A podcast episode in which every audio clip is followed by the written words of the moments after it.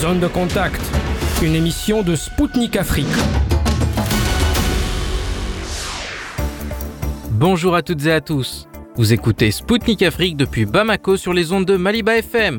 Je suis Anthony Lefebvre et je suis très heureux de vous retrouver aujourd'hui pour mon émission Zone de contact. Au programme aujourd'hui, la croissance en hausse en Tunisie, Paris justifie son refus de rompre un contrat sur l'uranium avec la Russie et un diplomate russe révèle ce qui se passera lors du prochain sommet Russie-Afrique. La République centrafricaine est très active sur le plan diplomatique. La ministre des Affaires étrangères de RCA nous donnera les priorités de son pays dans un entretien exclusif. Le Zimbabwe a lancé sa monnaie numérique. Un économiste camerounais reviendra à notre micro sur cette démarche alors que le pays souffre d'hyperinflation.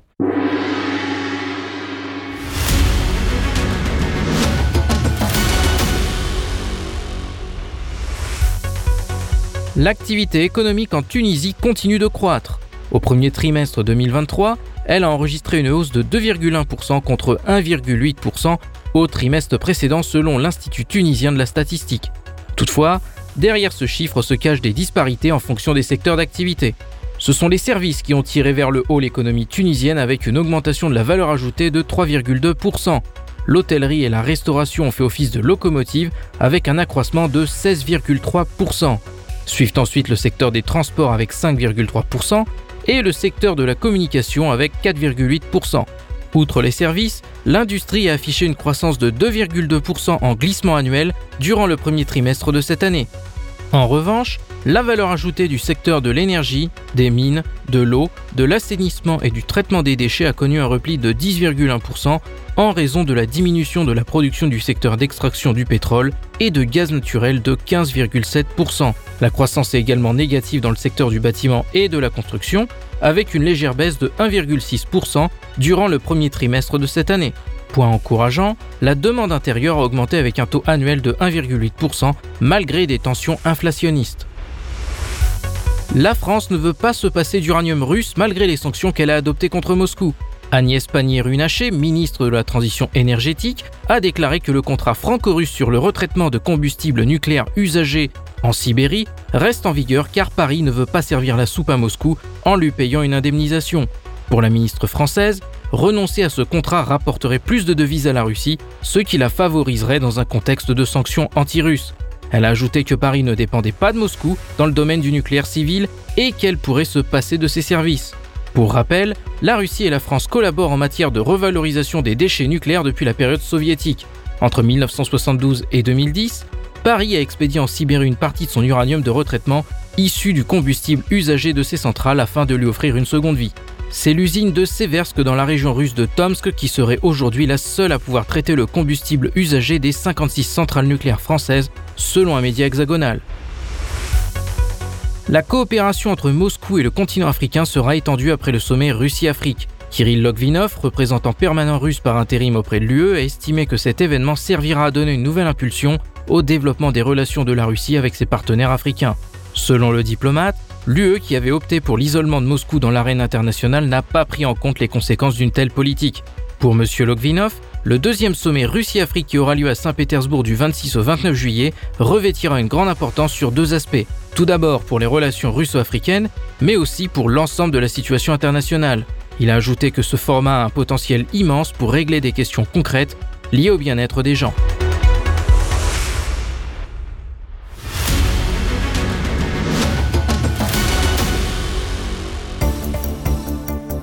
Mesdames, Messieurs, je vous rappelle que vous écoutez Spoutnik Afrique sur les ondes de Maliba FM. Je vous salue si vous venez de régler votre poste de radio sur 99.5 FM. Dans moins de trois mois, le forum Russie-Afrique se tiendra à Saint-Pétersbourg. Les pays africains se préparent à cet événement qui approche à grands pas. C'est le cas de la République centrafricaine dont la coopération déjà très étroite avec la Russie pourrait s'élargir encore davantage. Outre Moscou, Bangui a accueilli à bras ouverts récemment une délégation des BRICS qui va s'impliquer dans des projets à l'intérieur du territoire de la RCA. Il s'agit notamment de la construction de mini-centrales nucléaires, de la modernisation de l'aéroport, de la construction d'un chemin de fer et même de l'édification d'une nouvelle ville. Parallèlement, l'ouverture d'une filiale de la Banque des BRICS dans la capitale centrafricaine est envisagée. Selon l'économiste et enseignant-chercheur centrafricain Loïc Molambo Sambi, qui a récemment participé à l'émission Zone de Contact, l'implantation de l'antenne de la nouvelle banque de développement constituera pour la RCA un moyen de contourner les sanctions occidentales, dénouées de fondements qui l'empêchent de financer ses projets de développement. Pour en savoir plus sur la stratégie de Bangui, nous avons contacté Sylvie Baipo-Témon, ministre des Affaires étrangères de RCA, qui a accordé à Sputnik Afrique un entretien exclusif. Écoutons-la. Notre entretien intervient à quelques mois du deuxième sommet Russie-Afrique. La Centrafrique a exprimé sa volonté d'y participer. Qu'attendez-vous de cet événement? Est-ce qu'il y a eu des discussions autour des accords qui pourraient être euh, signés à ce forum? Qu'attendons-nous de, de, de, cette rencontre Tout simplement de pouvoir poursuivre la consolidation le renforcement de la coopération bilatérale entre la République centrafricaine et la Fédération de la Russie. Vous savez que nous avons déjà une cordiale relation fait, à, à aujourd'hui sur un appui sur le sujet, euh, sur le, le domaine sécuritaire mais nous avons euh, exprimé déjà depuis le premier forum une volonté de pouvoir diversifier cette coopération cette diversification est déjà déjà large parce que nous avons un certain nombre de, de, travaux sur différents sujets, des sujets judiciaires, des sujets concernant les aspects énergétiques, euh, miniers et euh, santé et autres. Donc nous allons continuer justement à, à, à échanger, à discuter qui relève des intérêts communs. Merci beaucoup. Lors de sa récente visite euh, à Moscou, euh, le, le, président du Conseil économique et social de la République centrafricaine, Alfred Tainga Poloko, a affirmé que Bangui comptait sur l'aide militaire russe. Que pouvez-vous nous dire de l'aide qui a été déjà accordée? Est-elle efficace, suffisante? Votre pays a-t-il besoin de plus bah, écoutez, vous savez que la République centrafricaine est dans une situation d'instabilité sécuritaire depuis un certain temps. Euh, la République centrafricaine, dans le cadre des dernières échéances électorales, a décidé de déclencher ces accords bilatéraux et nous avons euh, l'appel de, de, soutien au niveau international que la République centrafricaine a, effectué. Nous avons eu deux pays qui ont répondu favorablement, notamment la Fédération de la Russie et la République du Rwanda. À aujourd'hui, les résultats sont là. Nous avons pu tenir ces échéances électorales dans les difficultés que nous avons vécues et nous sommes encore euh, dans cette phase de restructuration, de reconstruction d'une armée professionnelle, républicaine et tout ce que l'on veut asseoir comme, euh, comme armée pour répondre à la mission euh, qui est la sienne, qui est la protection de la population et la protection de l'intégrité territoriale. Euh, et pour cela, nous avons besoin de renforcer notre, euh, notre coopération davantage avec nos partenaires, euh, et notamment la Fédération de la Russie, dans les, les, actions, dans le cadre de l'appel au, au, soutien, et notamment aussi pour reconnaître dans cette relation entre la Fédération de la Russie et la République centrafricaine. nous avons aussi beaucoup apprécié, en premier lieu, cet apport qui a permis, dans le cadre de l'embargo, une livraison d'armes pour pouvoir mener des formations qui soient efficaces. Et l'intervention de la Fédération de la Russie et euh, pour la République centrafricaine une, une, intervention réussie, une intervention qui nécessite de pouvoir prendre d'autres formes dans la mesure où la centrafricaine continue à subir les menaces et les exactions vis-à-vis de la population, des, rebelles et des groupes armés. Donc l'objectif, quand vous parlez du besoin, est que oui, nous avons encore besoin parce que tant que nous n'avons pas atteint l'objectif premier, c'est l'objectif de la, de la demande de la République centrafricaine de ces partenariats sécuritaires, que ce soit au niveau multilatéral ou au niveau bilatéral, c'est de réduire les capacités de ces groupes armés qui continuent à sévir et à laisser euh, euh, la République centrafricaine en, en marge, euh, en marge des nations dans le concert des, dans, au niveau de la scène internationale. Donc il nous faut justement travailler encore à répondre à, à, cette aspiration du peuple, c'est de pouvoir euh, voir asseoir la paix centrafricaine. Merci beaucoup, Madame la Ministre. Euh, la question suivante est que la République centrafricaine a été très active dans le domaine de la politique étrangère ces derniers temps. Euh, Bangui euh, reçoit régulièrement beaucoup de délégations étrangères. Le président Touadéra a été élu à la tête de la CEMAC. Après, et malgré, on peut dire, une période difficile, votre pays est très dynamique sur le plan diplomatique.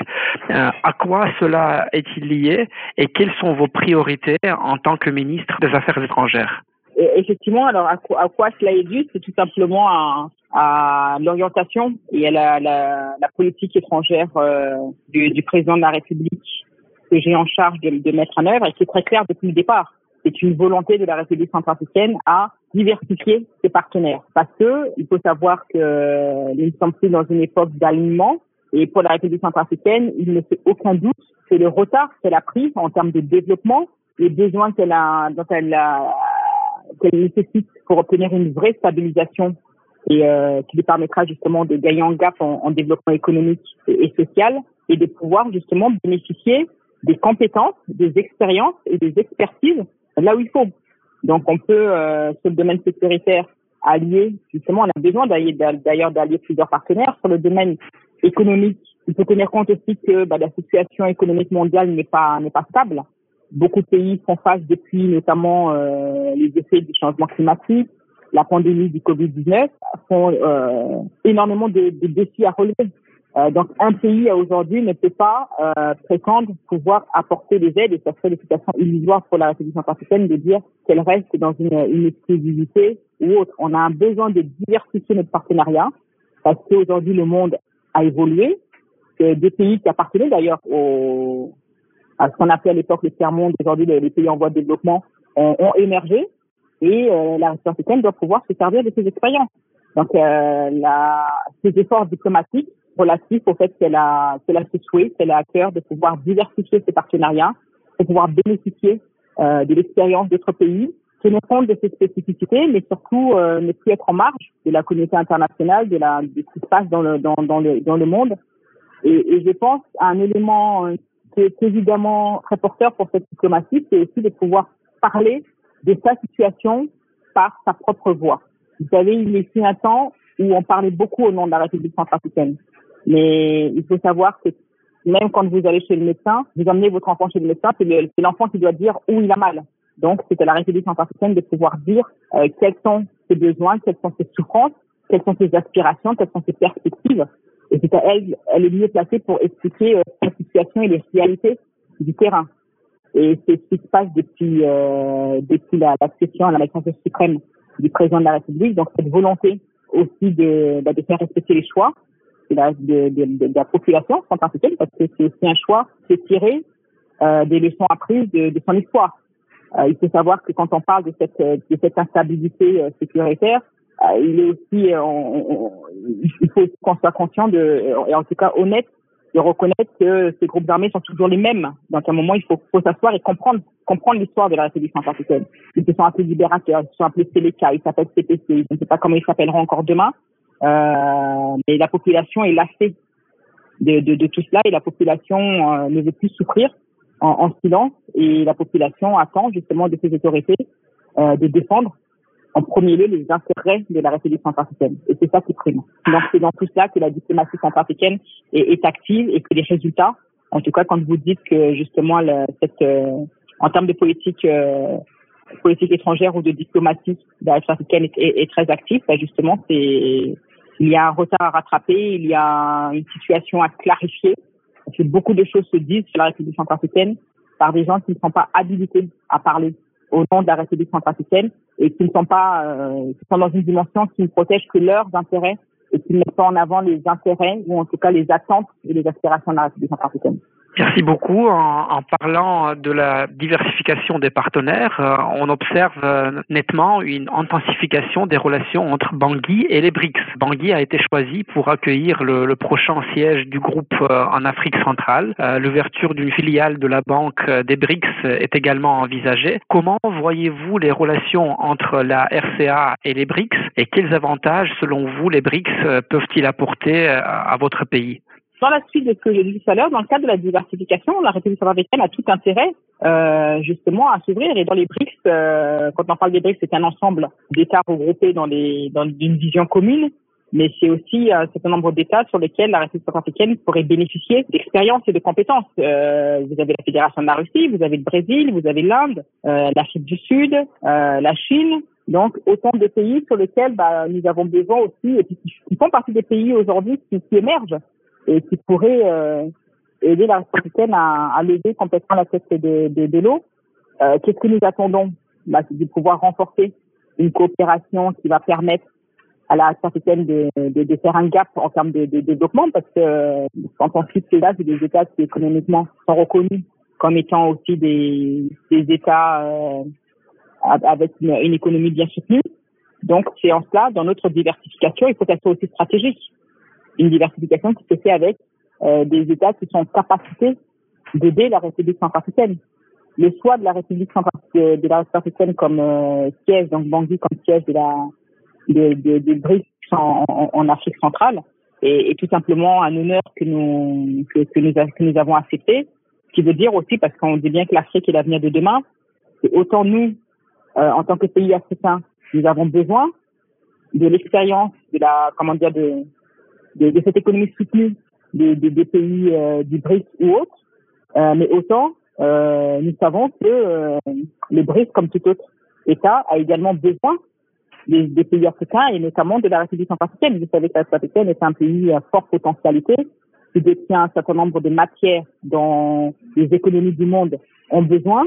Et euh, notre volonté de diversification, c'est justement de pouvoir euh, élargir des rapports, euh, des, rapports sains, des, des rapports respectueux et surtout des rapports gagnant-gagnant. Merci beaucoup. Euh, après la visite d'une délégation des BRICS à Bangui en avril dernier, le représentant des BRICS en Afrique de l'Ouest et Afrique centrale, Awa Donmelo, a annoncé que sept projets clés ont été retenus pour le désenclavement de la République centrafricaine et l'amélioration de ses relations avec ses voisins et le reste du monde. Et parmi ces projets, même la création d'une nouvelle ville a été évoquée. Euh, pouvez-vous euh, nous en donner déjà quelques détails là-dessus?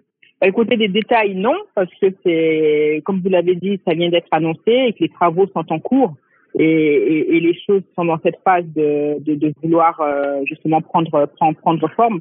Il faut prendre, faut nous laisser aussi le temps de travailler. Vous savez, il y a, un proverbe qui dit euh, vos projets, si vous souhaitez qu'ils aboutissent et qu'ils deviennent concrets, il ne faut pas trop en parler. Donc, je me garderai de pouvoir rentrer dans un certain nombre de détails, mais euh, retenons surtout qu'il y a cette volonté justement de consolider des efforts et d'apporter à la République, de répondre en tout cas là, aux besoins et aux attentes de la République centrafricaine en termes de développement donc sur ces, ces, ces, ces sept projets. Et on, on, on, sait que nos défis sont nombreux, mais commençons par ces sept projets et nous allons pouvoir justement continuer avec, euh, avec d'autres. Allons-y pas à pas. Merci beaucoup. On observe aujourd'hui également une forte montée d'intérêt de la part euh, des pays occidentaux envers l'Afrique. Les présidents et les hauts fonctionnaires euh, occidentaux enchaînent leurs visites sur le continent, euh, rivalisant en quelque sens entre eux et allant parfois jusqu'à imposer leur vision du monde aux Africains. Comment évaluez-vous cette tendance et sur quels principes ces partenariats doivent-ils se baser? Comme je l'ai dit euh, au départ, euh, oui, on, on, dit que l'avenir de l'Afrique est l'avenir de demain. Euh, donc aujourd'hui, euh, nous y sommes. Ce n'est plus, ce ne sont plus que des paroles de, de soi-disant experts internationaux sur euh, sur l'Afrique.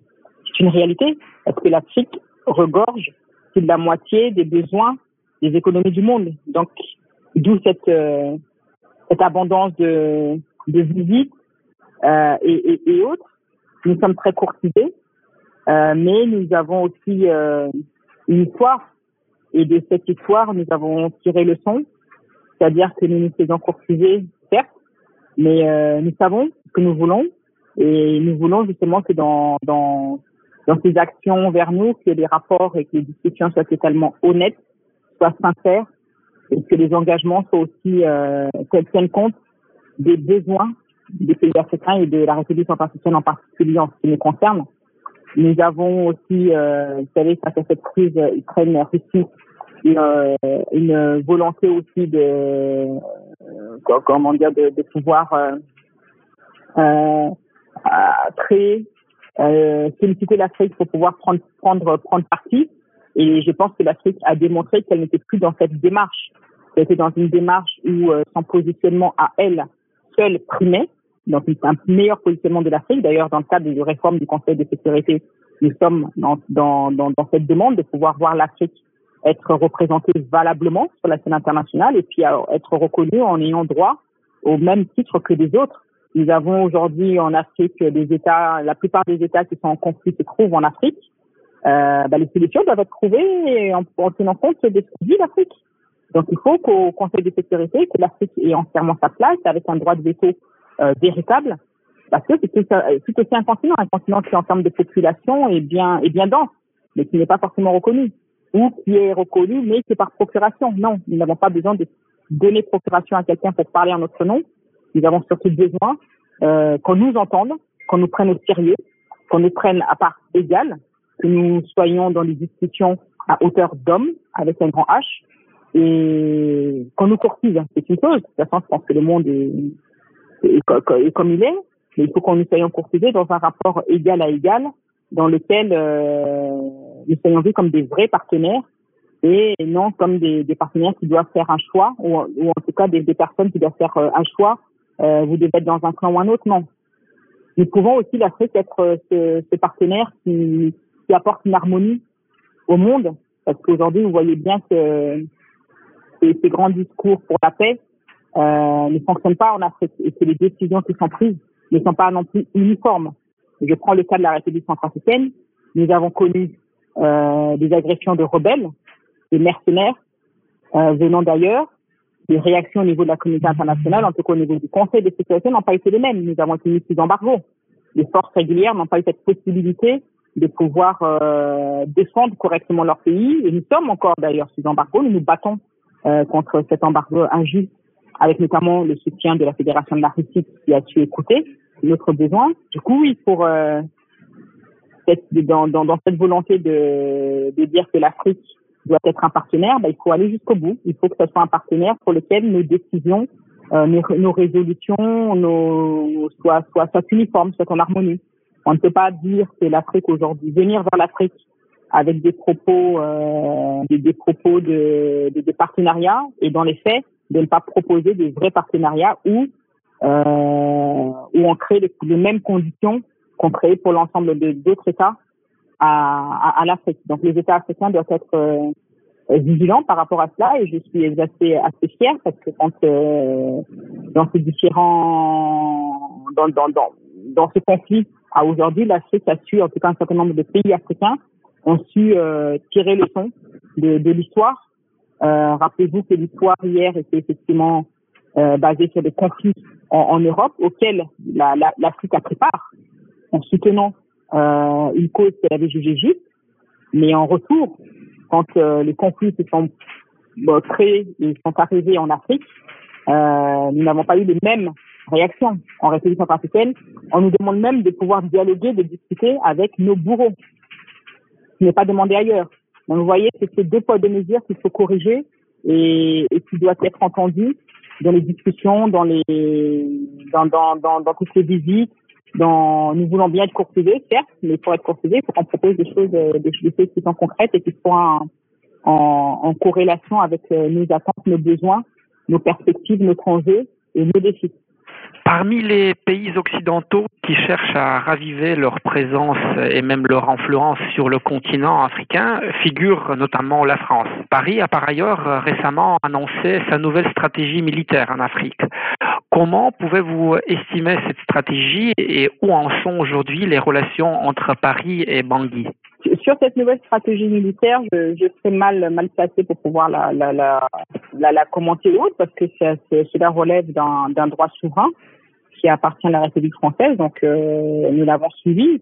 Après, tout simplement, ce que je pourrais dire, si je peux me permettre de faire un commentaire, c'est tout simplement de je, je, pense que la, la, il est question d'abord d'une politique euh, africaine qui doit être revue pour tenir compte justement du fait que le monde a évolué et que l'Afrique aussi a évolué. Vous avez des générations nouvelles qui sont conscientes de leur sort dans les enjeux stratégiques. L'Afrique a toujours été laissée pour compte. Euh, L'Afrique a toujours été un petit peu euh, euh, l'enfant pauvre. C'est ça qu'il faut revoir dans les discussions. Et c'est dans les relations euh, il faut d'abord peut-être privilégier une relation humaine parce qu'on parle à des hommes, on se parle entre hommes, euh, avec un grand H encore une fois, et, et que de mettre une relation, euh, un partenariat, une coopération sur une base uniquement de stratégie militaire, euh, c'est aussi peut-être euh, laisser le monde dans un ancré dans, des relations uniquement militaires et donc ça, ça veut dire de, de rapports de force de manière systématique, de, conflits, de violence, parce que c'est ça derrière. Euh, nous devons aussi mettre en œuvre plutôt privilégier davantage justement la diplomatie, avoir des relations où les gens se parlent, voilà, entretenir euh, une relation avec l'Afrique uniquement sur des, une base de stratégie militaire. Je ne pense pas que ce soit la meilleure des solutions. En tout cas, elle a, ça a toujours été celle-ci. Et les résultats escomptés, euh, à mon sens, au vu des, des tensions qui, qui existent aujourd'hui, euh, prouvent bien que ce n'est pas ce n'est pas la solution. Nous sommes en tout cas dans nos rapports aujourd'hui, nous sommes constants, nous sommes disposés au dialogue. Nous sommes euh, aussi constants dans le fait que nous sommes dans une volonté de diversification de nos relations et non de rejet. Donc ça, je pense qu'il faut que ce soit entendu. Euh, il n'y a aucunement de, de, de, de position de la République africaine anti-française ou anti quoi que ce soit. Il y a tout simplement un positionnement de la République centrafricaine en pro-RCA. Nous sommes pro-République centrafricaine. Donc, au même titre que d'autres États défendent les intérêts qui leur sont propres, ce qui est attendu d'ailleurs par leur peuple, eh ben, les autorités centrafricaines défendent également les intérêts du peuple centrafricain, de la République centrafricaine, et il faut que cela soit, soit entendu aussi. Une fois que cela est, est, est accepté par tous, nous avons juste à nous asseoir à une table et puis discuter, comprendre comment nous pouvons euh, faire en sorte de, de, de, travailler ensemble, de mieux travailler ensemble pour l'intérêt commun de nos deux pays et surtout de nos deux populations. Merci beaucoup. Euh, revenant aux relations entre la République centrafricaine euh, et, les structures euh, financières occidentales, Alfred Tangapoloko, qui a été en Russie récemment, le président du Conseil économique et social de la Centrafrique, a affirmé que votre pays avait été privé d'une partie de soutien budgétaire de la Banque mondiale en raison de ses liens d'amitié avec Moscou. Quel commentaire pourriez-vous faire à ce sujet? Bah, déjà, je voudrais rappeler que la République africaine est un État indépendant, donc un État souverain, libre du choix de ses partenaires, et, d'autant plus dans une dynamique qui est la sienne, comme je, réitère cette volonté de diversification. Donc, nous avons le, libre choix de pouvoir choisir nos partenaires sans vouloir offenser qui que ce soit. Euh, D'autre part, je pense que dans les difficultés, dans les partenaires techniques et financiers que nous avons pu euh, observer, nous voyons bien que, en fait, le multilatéralisme doit être revu multilatéralisme est, confondu justement aux, aux, intérêts bilatéraux de certains États, nous ne pouvons pas nous en sortir et nous comprenons justement que le monde va mal aujourd'hui à cause de ça. Le multilatéralisme, c'est prendre en compte, mettre en harmonie justement les besoins de l'ensemble des États, notamment quand on parle de l'Organisation des Nations Unies, dont la République africaine est un État membre et dans lequel la République africaine voudrait aussi faire entendre sa et toutes ces instances qui découlent de tout cela, donc le Fonds monétaire international, la Banque mondiale et autres, bah, il faudrait aussi que euh, les intérêts des différents États soient, soient équilibrés, soient en équité. Euh, c'est dommage que ces, ces instances internationales, en tout cas ces organisations euh, techniques financières, soient utilisées pour contraindre, intimider ou autre. Et c'est dommage parce que ce n'est pas leur rôle. Leur rôle, c'est de venir en soutien. Et quand vous parlez de ces, ces problématiques d'appui budgétaire, moi, j'irai plus loin. Je pense que c'est un système qui a fait 100 ans. Euh, ce système d'appui budgétaire, surtout euh, quand on voit un pays comme la africaine qui détient un certain nombre de potentialités, qui en l'occurrence est en totale capacité de subvenir à ses besoins, ne serait-ce que par l'exploitation de ses propres ressources, il est inconcevable de, de dire aujourd'hui qu'elle doit se limiter à des appuis budgétaires. Donc il y a, il y a quelque chose qui, ne marche pas. Il y a quelque chose qui, qui, qui ne va pas et que l'on ne comprend pas. Euh, D'où cette recherche de partenariat qui va être en capacité de venir euh, aider la République africaine à, faire la promotion, à valoriser ses propres ressources.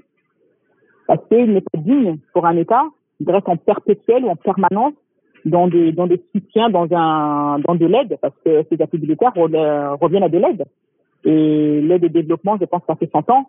Il y a eu des études d'ailleurs de grands spécialistes euh, d'Afrique qui ont bien démontré que l'aide au développement est en fait euh, euh, est assez illusoire et si pas parce que euh, elle n'a pas aidé du tout à développer. Elle a plutôt aidé à contenir ces pays en voie de développement dans dans la des pays en voie de développement. Donc il faut s'émanciper de tout cela euh, et il faut que justement que ces, partenaires techniques financiers soient là dans des programmes, des vrais programmes de développement et pas des programmes euh, d'appui pour euh, conserver dans un dans un état un, état de précarité, de pauvreté, parce que bah, la misère derrière entretient la violence, entretient les violations des droits humains, entretient la précarité, la paupérisation du peuple.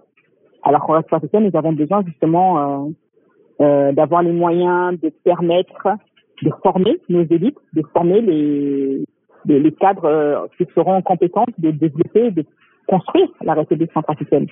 Justement parce que si la République centrafricaine atteint ce niveau de, développement euh, recherché pour répondre aux aspirations de, de, sa population, elle peut euh, demain devenir un partenaire de taille qui contribuera efficacement à la stabilité économique mondiale.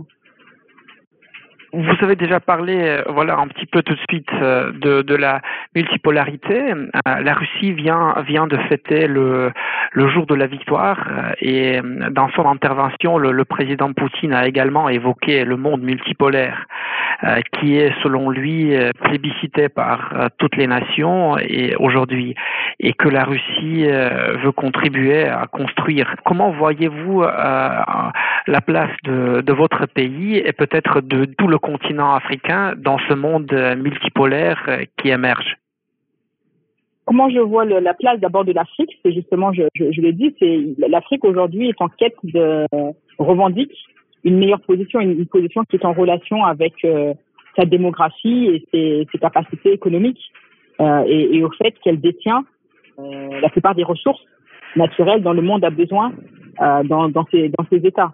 Donc nous avons besoin que, en termes de positionnement, que l'Afrique soit reconnue comme un, continent euh, à part égale, dans lequel, dans l'ensemble, l'ensemble des instances, des grandes décisions comme euh, celui de l'Organisation des Nations Unies euh, et en l'occurrence du Conseil de sécurité qui est l'organe garant de la paix, il faut que l'Afrique ait toute sa place. L'Afrique doit prendre part aux grandes décisions de ce monde.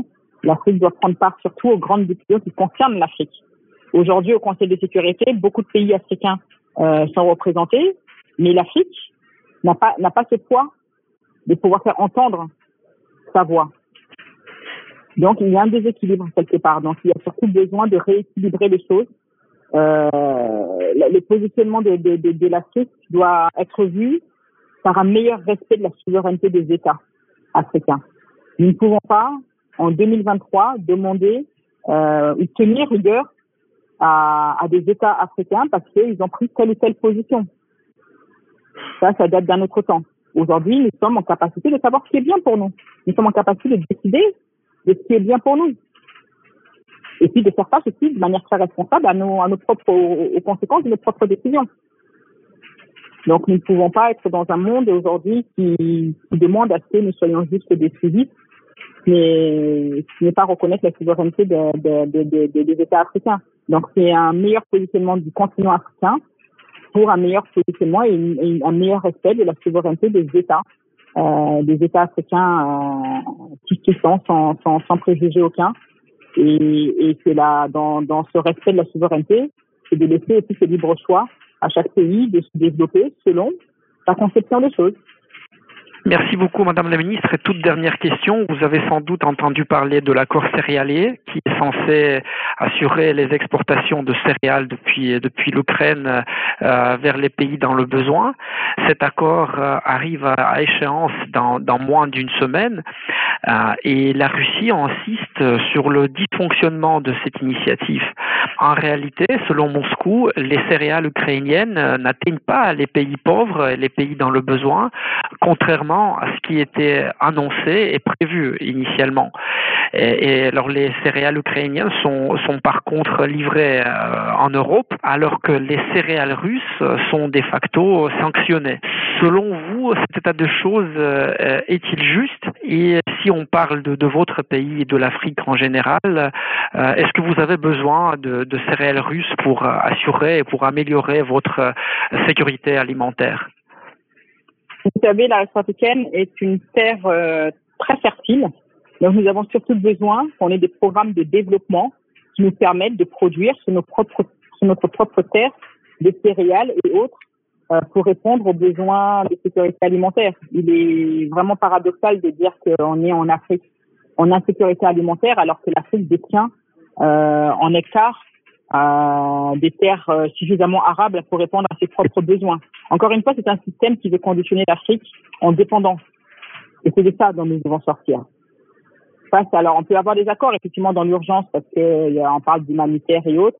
Mais je pense que parler d'humanitaire pendant depuis des, des, décennies et des décennies sans avoir des, des propositions, des, des solutions concrètes, c'est vouloir justement entretenir cette situation de, d'urgence humanitaire parce que bah effectivement euh, c'est aussi tout un toute une affaire euh, rentable euh, toutes ces organisations qui au final dans les faits viennent pour faire de l'humanitaire parlent beaucoup d'humanitaire mais pratiquent peu l'humanitaire parce que les grands les dons qui sont donnés les bailleurs financent beaucoup plus le fonctionnement de ces grandes organisations et ça n'atteint pas donc ça ne m'étonne pas que justement les résultats euh, de ces accords n'arrivent pas jusqu'au bout, parce que nous, en tout cas en République africaine, nous sommes euh, totalement conscients du fait que bah, on parle beaucoup d'humanitaire, mais dans les faits, les, appuis, les aides, les, contributions qui sont données pour ces, soutiens euh, humanitaires pour répondre à, l'insécurité alimentaire grandissante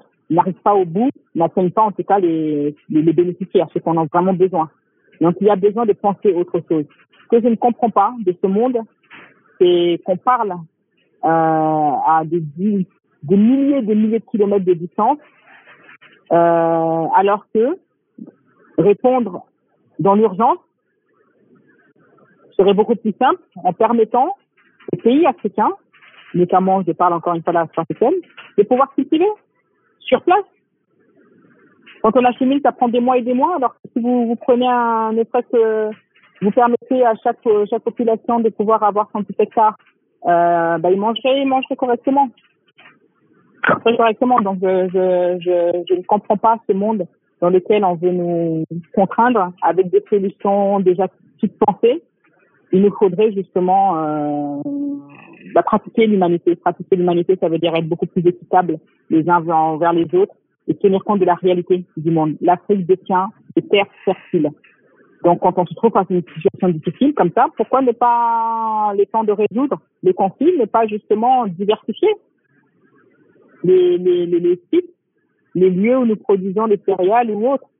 En tout cas, l'Afrique est totalement disposée à cela si on veut bien lui permettre justement d'être cet avenir de demain mais surtout d'être ces demain avec lesquels euh, les pays du monde viendront mettre en place justement un, commerce équitable, des échanges commerciaux qui soient également encore une fois équitables et pour lesquels les résultats de, de cette exploitation des ressources naturelles du monde soient beaucoup plus répartis à travers les humains que nous sommes. C'était Sylvie Baipo-Témon, ministre des Affaires étrangères de RCA au micro de Spoutnik Afrique. Elle a dressé les attentes de son pays en marge du prochain sommet Russie-Afrique et énoncé les priorités de son pays sur le plan diplomatique.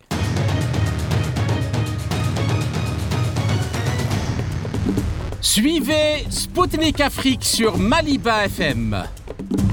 Du lundi au vendredi à 19h, Spoutnik décryptera l'actualité africaine et internationale dans ses émissions Zone de contact et Afrique en marche politique, économie, défense, diplomatie. Des spécialistes de renom vous donneront une vision alternative à celle proposée par les médias mainstream. Du lundi au vendredi à 19h sur Maliba FM.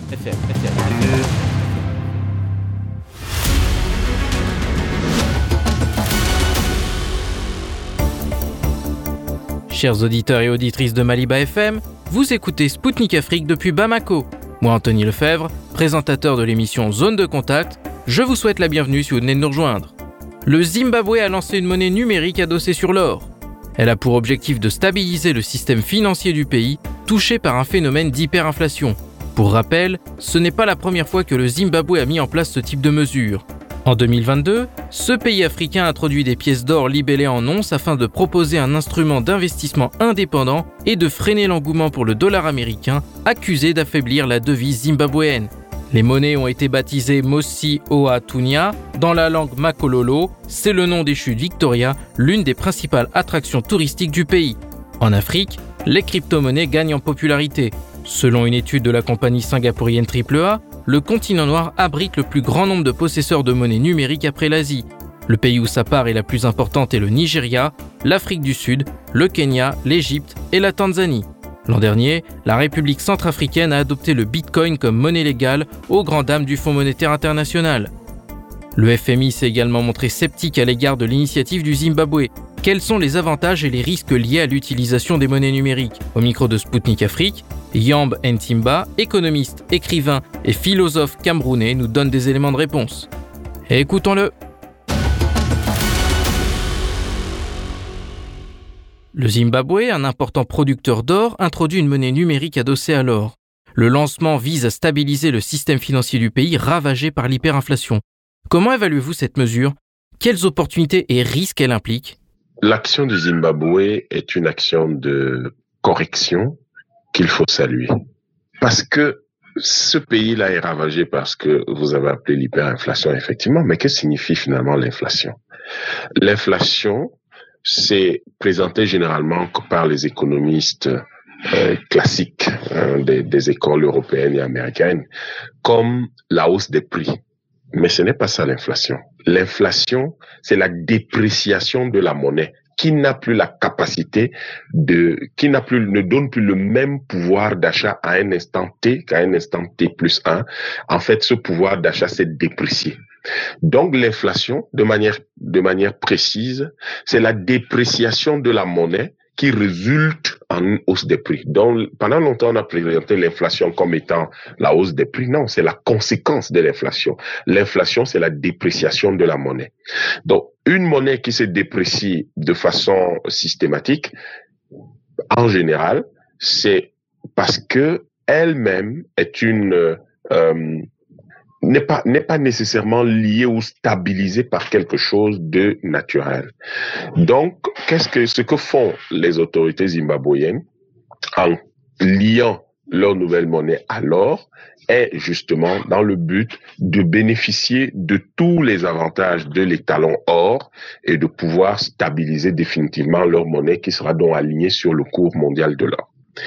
Cette euh, action est, euh, cette mesure est tout simplement salutaire dans un pays qui est considéré traditionnellement comme le grenier de, de l'Afrique australe et où on voit des populations laborieuses, industrieuses, qui, qui, qui, qui vaquent à leurs occupations avec détermination et avec espoir, et un gouvernement qui cherche par tous les moyens à lui donner la capacité de ou les conditions de produire et de pouvoir satisfaire ses besoins et de développer son économie.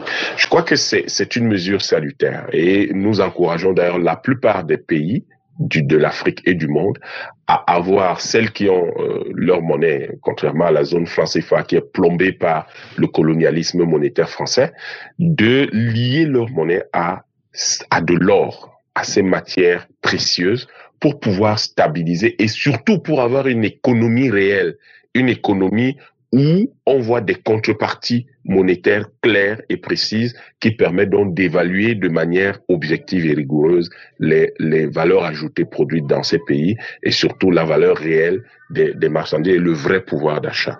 Donc c'est une mesure salutaire les opportunités, c'est que ça va permettre, ça va booster la production de l'or au Zimbabwe, mais surtout ça va permettre au Zimbabwe d'avoir des échanges transparents, des échanges euh, de, euh, comment dire, de, de, des échanges traçables de, leurs produits, mais surtout de tout ce qui est transactions monétaires. Les opportunités, elles sont nombreuses également, elles restent vraiment nombreuses. Aujourd'hui, la première, c'est la stabilisation de la monnaie qui est aligné sur le cours mondial de l'once d'or. Et euh, dans le même temps, cela permet de stabiliser rapidement l'économie, de mettre fin à l'inflation et de pouvoir relancer la production au Zimbabwe. Ça permet également à, à, la Banque centrale zimbabwéenne, au gouvernement zimbabwéen, de sortir du cycle vicieux de la gestion de l'inflation vers un cycle vertueux de la production. Évidemment, il y a beaucoup de risques aussi. Les risques sont essentiellement, euh, par exemple, si le cours de l'or plonge euh, au niveau international, mais ça, ça risque pas vraiment d'arriver de façon dramatique. L'autre risque, ça peut être que euh, certains pays refusent de travailler avec le Zimbabwe sous le prétexte que le contexte euh, monétaire du Zimbabwe euh, est très différent du leur et que malheureusement, eux, ces pays-là, euh, par la manière dont ils ont, par le, fait de leur propre contexte monétaire, ne soient pas capables de, de s'arrimer à cette transparence, à cette stabilité monétaire zimbabwéenne. Mais cette mesure est salutaire et je pense qu'il faut euh, soutenir le Zimbabwe dans ses efforts et surtout s'en inspirer pour pouvoir, euh, euh, si vous voulez, sortir de, de, de, de, la vision et de l'organisation monétaire imposée par les Occidentaux au monde pour une nouvelle organisation qu'on voit très bien que les BRICS aujourd'hui, par exemple, intègrent, à savoir adosser les monnaies sur l'or et sur des matières précieuses. En cas de succès de cette initiative zimbabwéenne, une telle monnaie pourrait-elle être utilisée par d'autres pays africains par exemple pour des échanges internationaux? Et Il est clair que beaucoup de pays observent ce qui se passe au Zimbabwe avec intérêt et espèrent que ce sera un succès. Parce qu'à partir du moment où c'est un succès, on revient à un monde un peu plus juste, un peu plus objectif, un monde un peu plus humain, celui d'avant 1971 où les talons or étaient utilisés, et un monde aussi qui va, même si on part de l'or euh, physique vers l'or numérique, le Bitcoin, un monde qui est un monde décentralisé, un monde multipolaire. Ce ne sera plus dominé par une seule monnaie parce que l'or du monde ne peut pas être contrôlé par quelqu'un, mais une seule monnaie comme le dollar l'a été pendant longtemps. Évidemment, c'est la monnaie d'un seul pays. Donc, le succès de l'expérience zimbabwéenne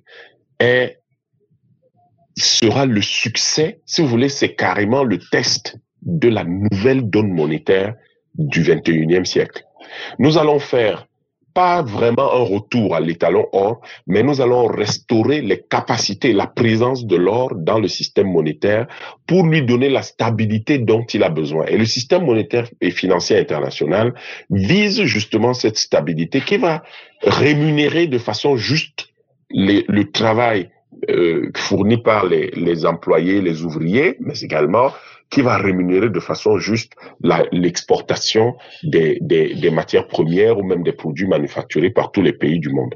Donc, aujourd'hui, ce, ce, cette expérience est scrutée, est suivie, est euh, monitorée par pratiquement tous les pays du monde, mais particulièrement par les Africains, qui ont une très grande, de très grandes réserves d'or, mais surtout monitoré par beaucoup de pays d'Afrique et d'Asie et d'Amérique du Sud parce que ces pays-là s'impliquent de plus en plus sur le Bitcoin, qui est de l'or numérique. Aujourd'hui, c'est reconnu que c'est de l'or numérique.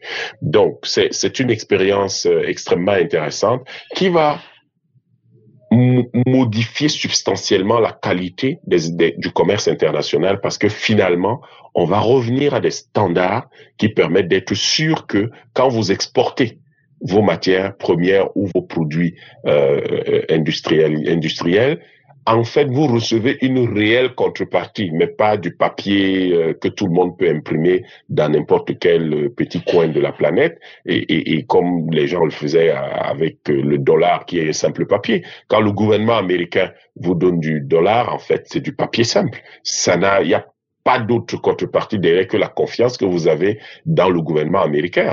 Or, la confiance, ce n'est pas, ce n'est pas un actif économique.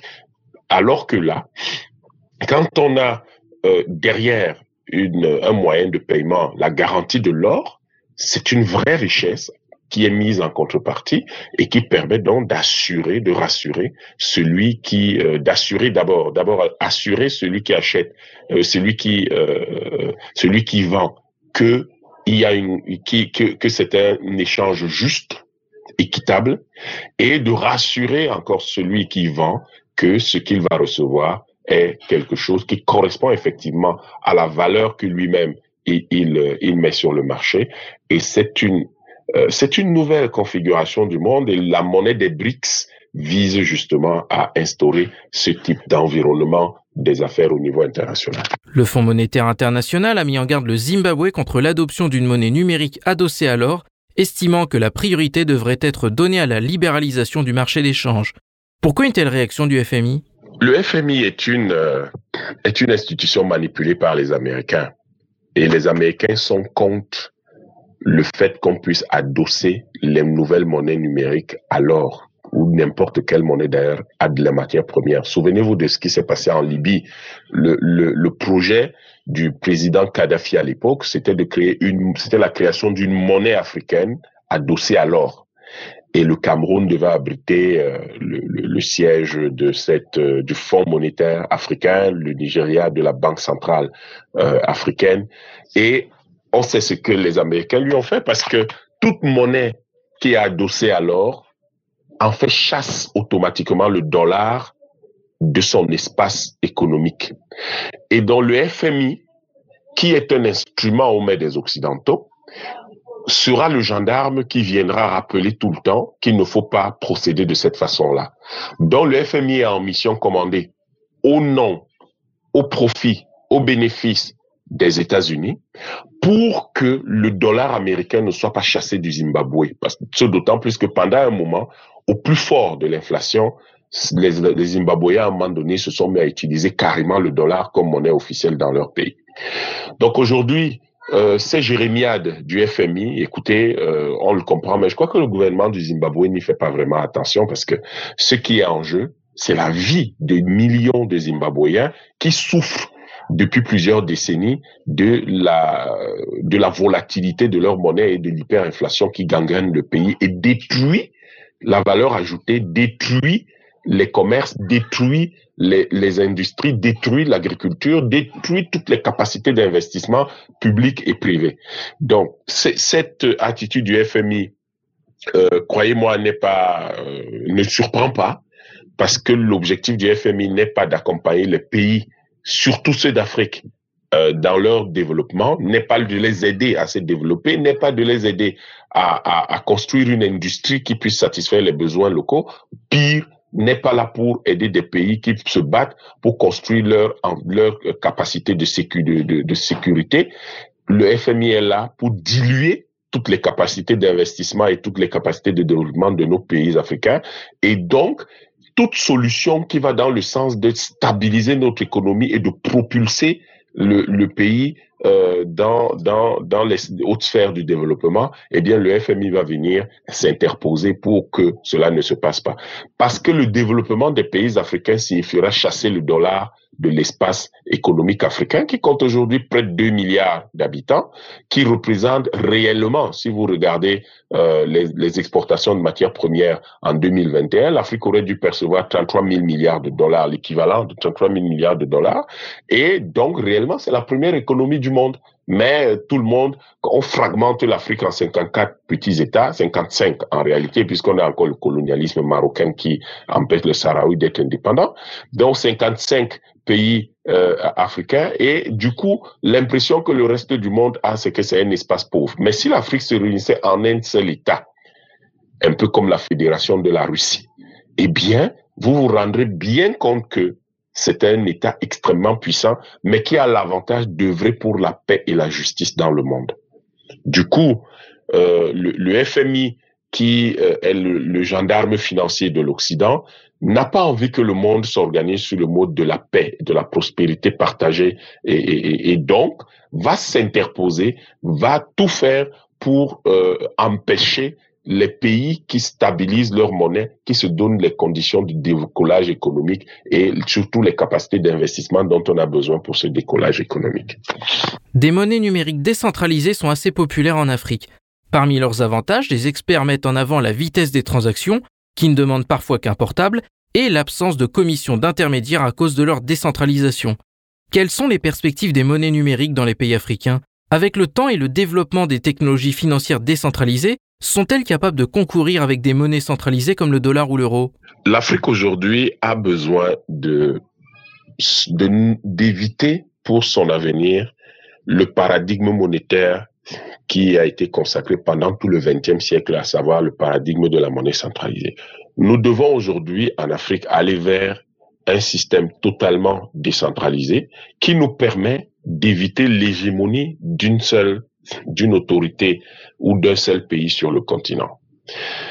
Euh, si nous avons un modèle monétaire de type euh, centralisé classique, là vous parlez de l'euro et du dollar par exemple, tout naturellement, euh, soit il y aura un pays africain qui va dominer sur tous les autres, soit nous allons continuer à subir la domination occidentale de manière générale, puisque économiquement, ce sont eux qui sont les plus proches et que l'essentiel des monnaies africaines est encore arrimé à ces a encore des liens particuliers avec les monnaies occidentales. Et n'oubliez pas qu'il y a 15 pays en Afrique qui n'ont pas de monnaie, qui payent l'impôt colonial à la France, alors que ces pays-là ont libéré la France de l'Allemagne nazie, ont contribué euh, à, à, à, la victoire lors de la Deuxième Guerre mondiale et que la France oublie souvent que c'est grâce à la Russie qu'elle a été conviée à la table des vainqueurs alors qu'elle n'y avait pas droit.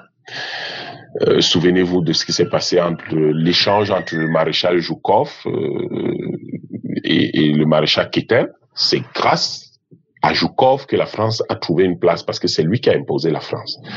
Donc, il se trouve que ces questions monétaires, euh, vous posez là euh, une question extrêmement importante. Les, monnaies numériques sont populaires, mais c'est parce que les jeunes, les jeunes ne veulent plus de ce paradigme ancien des monnaies, du, du paradigme monétaire ancien dominé par le dollar et l'euro sur leur continent. Et ils regardent toutes les, tous les avantages du Bitcoin et ils se rendent compte que, en fait, le Bitcoin a des avantages qui leur permettent d'échapper à l'hégémonie et euh, à la tyrannie du dollar et de l'euro. C'est pour cette raison que beaucoup d'Africains, de jeunes Africains s'orientent vers ces monnaies-là. Mais il faut simplement qu'ils soient prudents parce que il n'y a pas deux monnaies numériques.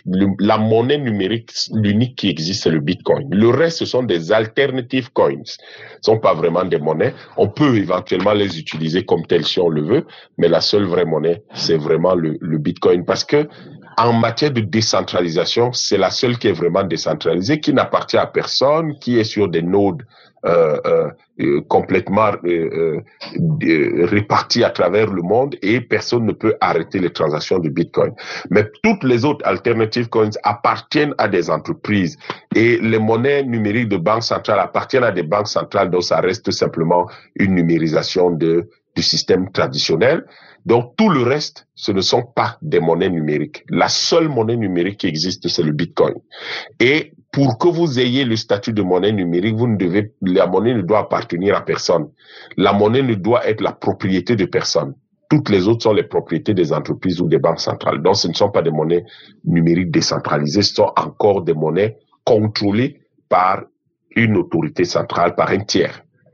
Donc aujourd'hui, ces monnaies-là représentent pour les Africains, le Bitcoin représente pour les Africains une porte de sortie du système traditionnel euh, monétaire, du système monétaire traditionnel dominé par l'Occident. Et voilà la raison pour laquelle il faudrait effectivement que derrière l'aspect monétaire, que l'outil technologique, l'environnement technologique du Bitcoin soit maîtrisé par les Africains et qui leur permette demain de pouvoir si vous voulez, de pouvoir se s'émanciper de la dépendance au dollar et à, et à l'euro. Mais la monnaie des BRICS, par exemple, qui est en, en création, est déjà un premier pas. C'est une monnaie qui est totalement décentralisée, qui n'est pas la propriété d'un État, mais qui appartient à tout le groupe. Ça, c'est une approche extrêmement innovante. C'est une approche très, très intéressante qui va permettre de maintenir au cœur même du système monétaire le système de d'un monde multipolaire, qui va permettre de maintenir au cœur même du système monétaire l'idée de prospérité partagée, l'idée de, de, de, de, de, de respect mutuel de, de, de chaque État, l'idée que euh, il y a dans le monde des États souverains qui sont des amis, qui partagent, qui sont des partenaires, et il n'y en a pas un qui est plus euh, important que l'autre. Ils se regardent d'égal à égal, qu'ils se, ils se vouent un respect mutuel, et ils ont compris que c'est dans le partage qu'ils peuvent assurer la prospérité et surtout la dignité et la sécurité de leur peuple mutuel. C'était Yamb Ntimba pour Spoutnik Afrique. À notre micro, cet économiste, écrivain et philosophe du Cameroun a réagi au lancement d'une crypto-monnaie adossée alors au Zimbabwe et fustigé le FMI qui fait office selon lui de gendarme financier de l'Occident. Mesdames, Messieurs, Spoutnik Afrique rend désormais l'antenne à Maliba FM. Moi, Anthony Lefebvre, je serai très ravi de vous retrouver très prochainement aux commandes d'une nouvelle émission. En attendant, je vous invite à consulter notre site internet pour suivre l'actualité africaine et internationale. D'ici là, portez-vous bien et à bientôt. Zone de contact, une émission de Spoutnik Afrique.